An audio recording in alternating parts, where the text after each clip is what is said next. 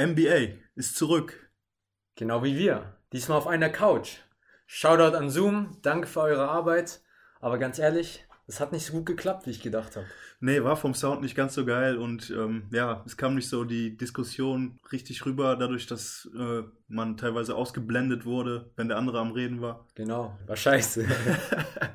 es kann nur besser werden. Auf jeden Fall. Schön, dich zu sehen, Damba. Ich hoffe, dir geht's gut. Ich freue mich, ich freue mich, immer wieder. Ja, Mann. Frohes Neues. Frohes Neues. By the way, ne? Womit starten wir heute? Ja, mit der NBA. Womit denn sonst? Klar, NBA, klar. Hot Topic Number One. Was liegt dir auf dem Herzen? Lass, mal, lass, mal, lass mal mit, dem Play mit der Playoff Prediction anfangen. Wie ist deine Prediction? Ähm, ja, es hat sich schon einiges geändert seit, äh, seit dem Start. Wir hatten ja vorher schon eine kleine leichte Prediction abgegeben, aber ähm, da hat sich schon einiges getan. Ähm, zum Beispiel, ja, Milwaukee habe ich immer noch ähnlich stark. Habe ich hier auf dem ersten Platz gerade, auch wenn sie gerade nicht so spielen. Ich möchte deine Playoff Prediction im Osten hören. Sag mal, von 1 bis 8. Playoff Prediction im Osten 1 bis 8. Los geht's. Milwaukee auf der 1. Ich habe die 76ers auf der 2. Die Nets auf der 3. Boston auf der 4. Miami 5. Indiana 6. Atlanta 7. Und die 8 habe ich umkämpft zwischen äh, Magic und Hornets. Was für ein Zufall, Mann. Ist bei mir auch ziemlich ähnlich. Also ich habe natürlich nicht Milwaukee Bucks bei der 1, weil ich glaube nicht dran. Die NBA hat sich gerade in der Offseason so verändert, dass bei mir die Nummer 1 die Nets sind. Mit KD zurück und Kyrie zurück sind sie unstoppable. Sobald sie ihren Rhythmus gefunden haben, kann keiner sie aufhalten.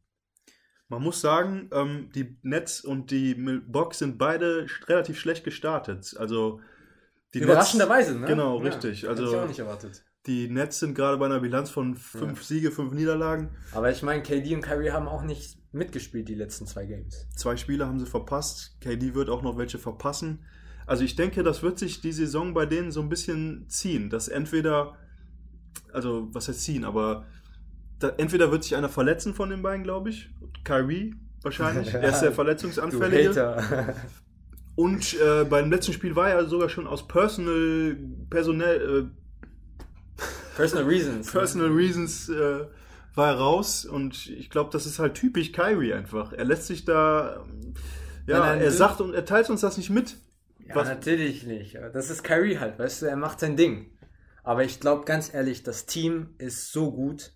Sie haben eine gute, solide Bench. Okay, Dinwiddie ist raus. Das, das ist schon ein Loss für die. Das ist ich schwer zu verkraften, aber zum Glück ist es am Anfang der Season passiert. Weißt du, sie können sich darauf einstellen und jetzt kommt, hoffentlich holen sie sich noch einen Veteran oder vielleicht jemand aus der G-League hoch. Aber weißt du, was, worüber ich mich sehr freuen würde, wen sie holen würden? Jamal Crawford. Wenn der wieder zurück wäre, das wäre geil. Ein Veteran für die jungen Leute dort. Ich kann dir gerade sagen, Jamal Crawford hat die letzte Saison nicht gespielt. Ja. Mehr kann ich dir dazu nicht sagen. Aber das ist die ich Politik weiß nicht, dahinter, was bei ihm weißt abgeht, du, ob er sich fit gehalten die Leute, hat. Die Leute wollten auch nicht, dass Mello spielt. Und schau dir an, Mello hat super gespielt bei Portland. Ja, also ich glaube, Crawford könnte wahrscheinlich noch in der NBA spielen. Letzte Saison definitiv. Diese weiß ich nicht. Weiß man nicht. Wir haben ihn nicht spielen genau. sehen, deshalb weiß man es nicht. Genau. Aber ich meine, die haben Steve Nash als Head Coach, Amari Stoudemire als Assistant Coach. Und wen haben sie noch als Assistant Coach? Mike D'Antoni, schon Mike gesagt? Mike D'Antoni, genau. Ja, ich bleib dabei. Die Nets werden eine durchwachsene Saison haben. Klar werden sie gut abschneiden, bei mir an dritter Stelle. Aber ähm, auf dem ersten Platz sehe ich immer noch die Milwaukee Bucks, Bucks, die einfach in der Saison immer gut spielen und abschneiden. Janis wahrscheinlich wird auch wieder eine ähnlich gute Saison haben wie letzte Saison. Vielleicht nicht unbedingt MVP werden, aber ich sehe sie auf jeden Fall. Nachlassen wird auf jeden Fall nicht. Genau. Und ja, die 76ers hatte ich halt auch noch vor dem Netz.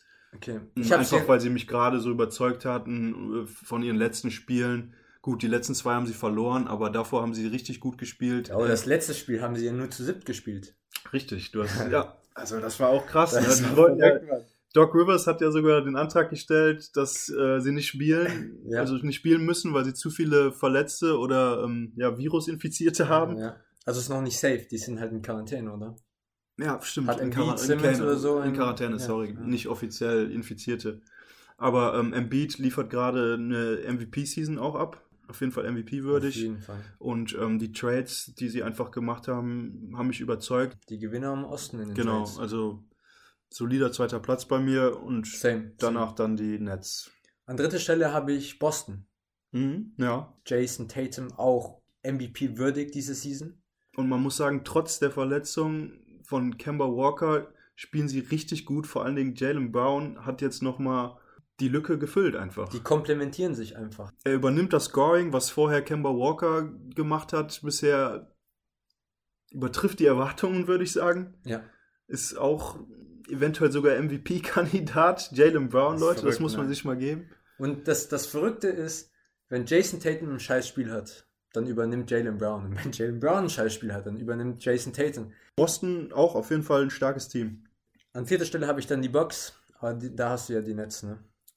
Oder wen hast Ich du hatte an dritter die Nets, an An Boston dritter. an vier. Okay. An vier. Okay. Ähm, was Fünf sagst Feet. du zu... Stelle? Fünf Feet. Gut, da, das sind wir Mann. eine Meinung, ne? sind wir einer Meinung, ja. Ich glaube, letzte Saison haben sie auch auf dem fünften Platz abgeschnitten. Ja. Jimmy Butler hat noch nicht so wirklich, ist noch nicht so wirklich in Fahrt gekommen, aber ähm, ich denke, der wird sich fangen. Er ist einfach noch platt von den Playoffs, So von den ist es. Finals. Mehr kann man nicht sagen, ne? An sechster Stelle überraschenderweise bei mir Pacers. Oh, ich auch. Oh, wirklich?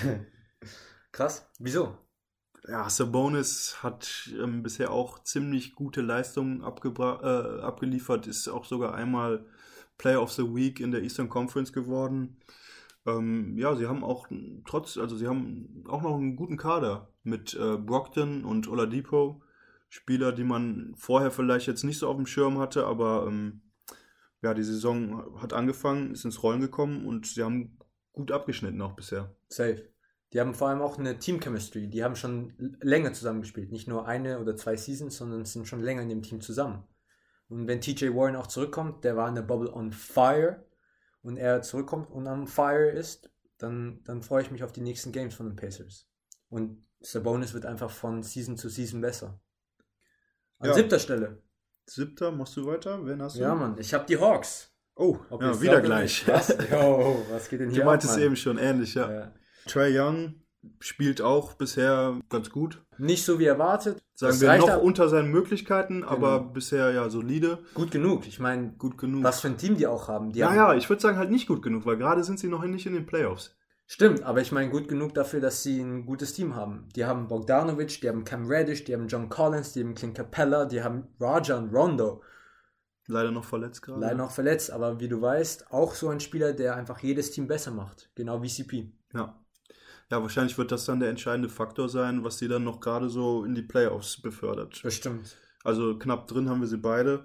Und an achter Stelle bei dir Magic Hornets, oder? Ja, Zwischen genau. den beiden, Also bei, mir dem war genau das mir gleiche. sicher. Ja. Genau. Also ich glaube, Magic haben gute Chancen, die Playoffs zu, zu schaffen, genau wie letzte Season. Aber das ist sehr davon abhängig, wie LaMelo und äh, Gordon Hayward und Terry Rozier zusammen spielen werden. Ob sie konstant gut bleiben oder nicht. LaMelo ist immer noch Rookie, aber spielt so, als wäre er schon seit zwei Jahren in der NBA, finde ich. Also er hatte einen Slow Start, meine ich, ne? Ja, klar, aber welcher Rookie hat nicht einen Slow Start eigentlich? Ja, er hatte einen sehr slowen Start, wirklich. Ich glaube, in einem Spiel hatte er in dem ersten Spiel null Punkte oder Stimmt, ja, Punkt. hast recht. Und ja, null Punkte. Aber es wird immer konstant besser. Ich meine, er ist jetzt der jüngste Spieler mit dem Triple-Double. Genau. Und wer war das vorher? Sein Bruder. Sein- Lonzo, 2017. Krass, wusste ich gar nicht. Genau, er hat ihn ja, abgelöst. Also würdest du sagen, dass LaMelo Ball besser als Lonzo Ball ist? Aktuell noch nicht, ne? Auf gar keinen Fall. Aktuell noch nicht, aber er hat das größere Potenzial und das wurde ihm auch vorher nachgesagt. Obwohl er an von dritter Vater. Stelle, obwohl er, ja, obwohl er an dritter Stelle gedraftet wurde und nicht an zweiter. Aber das hat ja nichts damit zu tun. Es geht ja Genau, um das hat nicht Class, so ne? viel zu sagen, Genau. ja. Ähm, genau, von seinem Worauf Vater. ich mich gefreut hätte eigentlich ist, wenn er beim Postgame-Interview gesagt hätte, yo, ich bin der beste Ballbrother in der NBA. Weil das hätte dann Lonzo noch einen Schub gegeben, um zu beweisen, na, na, na, ich bin der große Bruder hier und ich bin immer noch besser als du. ja, das Weil zur Zeit, lustig zur zu Zeit sehen, so eine struggelt Lonzo ja schon ein bisschen, muss ich sagen, beim Pelicans. Ja, er ist halt auch nicht konstant genug bisher. Das ist so sein Problem. Aber ähm, Lamello auch noch nicht. Ich würde sagen, wir Abwarten. kümmern uns gleich nochmal um die Rookies. Der wilde Westen. Genau, gehen wir zum Westen. Bei mir an erster Stelle ganz klar die Lakers. Die haben das beste Team. Die haben LBJ, die haben AD, die haben Schröder, die haben Montrezl Harrell. Wenn die zusammen richtig spielen, unstoppable. Ja, also ein sehr tiefes Team. Die beiden Stars, wenn nicht das beste Duo. Die reigning Liga. Champions. Reigning, also die, Champions. die Reigning Champions werden nicht auf einmal scheiße. Ja. Vor allem mit so einer kurzen Offseason, die übertragen noch das von, von, der, von der Bubble. Ja, stimmt. Ihre Form. Ja, nee, das sehe ich genauso. An zweiter Stelle habe ich die Clippers. Weil, Abhängig ähm, davon, ob PG jetzt konstant spielen wird oder nicht. Aber ich glaube schon. Ich glaube schon. Er sieht ready aus, er sieht clean aus. Die Shots gehen rein. Was mir aber fehlt bei den Clippers ist die Defense. Assists, kaum, kaum Ball-Movement sehe ich. Finde ich ein bisschen schade. Ja, die haben, glaube ich, ihren äh, Spielstil noch nicht so gefunden unter ähm, Tai Lu. Also, das braucht einfach ein bisschen. Er ist jetzt gerade der neue Head Coach. Gut, er war auch schon vorher im Team, aber ja. Er bringt da komplett neue Spielsysteme mit rein. Das ist schwierig, der Anfang. Ich denke aber, sie werden sich noch da finden. Bestimmt, ja. Ich meine, mit Kawhi und PG, das Team muss gut sein. Es kann sich nicht leisten, einfach schlecht abzuschneiden. Genau, also noch eine Saison können die sich das nicht leisten, äh, in der zweiten Runde rauszufliegen in den Playoffs. Ja. Aber der Clippers Curse, mal schauen, ob sie den brechen. Ja, An dritter Stelle bei mir die Mavs. Oh, wie kommt's? Ja, Luka Doncic halt. Für mich MVP-Favorit. So wie er spielt, also, mehr kann ich dazu nicht sagen. Ich, oder ich hoffe sehr, dass Porzingis irgendwann demnächst zurückkommt. Sieht aber leider nicht danach aus, aber vielleicht gegen Ende der Season. Aber wenn Luca weiterhin so spielt, dann, dann steht ihm nichts im Wege. Ja, also ich wollte gerade sagen, du könntest recht haben, dann müsste aber Porzingis ja, fit werden und ähm, halt auch eine gute Saison abliefern. Dann traue ich ihnen das auch zu. Ähm, allerdings ist er gerade noch nicht fit und ja, ich hatte jetzt hier dann ähm, die Suns, nämlich mit äh, Devin Booker und. Das Chris neue Suns-Team. Interessant, okay. Genau, also ich habe großes Vertrauen in die Jungs. Letzte Saison in der Bubble haben sie schon richtig on fire gespielt. Ich habe, by the way, die Suns an vierter Stelle, also kurz danach. Mhm. Ja. ja, also da tut sich nicht so viel. Der Westen ist halt einfach so ausgeglichen. Also das könnte. Legit könnten alle, also zwölf Teams in die Playoff kommen. Ja, eigentlich. Ja. also man kann sich eigentlich gar nicht richtig entscheiden und unterscheiden, wer wirklich besser ist als das andere Team. Ja. Das ist echt schwer zu so. sagen. An fünfter Stelle? Ich hatte an vierter Stelle noch Utah, muss ich sagen. Okay, vor Dallas sogar. Vor Dallas, alles ja. klar. Mhm. Wieso? Ja, Rudy Gobert, sie haben einfach ein gutes Team, das, wie du eben auch schon meintest, sie sind eingespielt, sie kennen sich schon lange. Donovan Mitchell und Gobert, die, die sind einfach ein dynamisches Duo, die passen gut zusammen. Gobert hat auch noch gerade jetzt einen Vertrag unterschrieben. Der bestbezahlteste Center, ne? Of all time, meine ich sogar. Bisschen overrated für mich. Ja, er hat halt eine krasse Defense und er ist wichtig für das Spiel von Donovan Mitchell. Also die beiden ergänzen sich einfach gut. Ja. Vielleicht ist er ein bisschen überbezahlt, mag sein. Allerdings ist er für die Utah Jazz das wert, finde ich, diese Summe. Für ein anderes Team wäre das nicht wert. Er Vor allen Dingen wird er sich nicht ergänzen. Franchise-Player, weißt du? Wenn ich an Utah Jazz denke, dann denke ich auch an Gobert. So.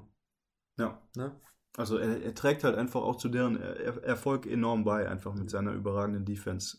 Und offensiv ist er immer noch solide, muss man auch sagen. Ja.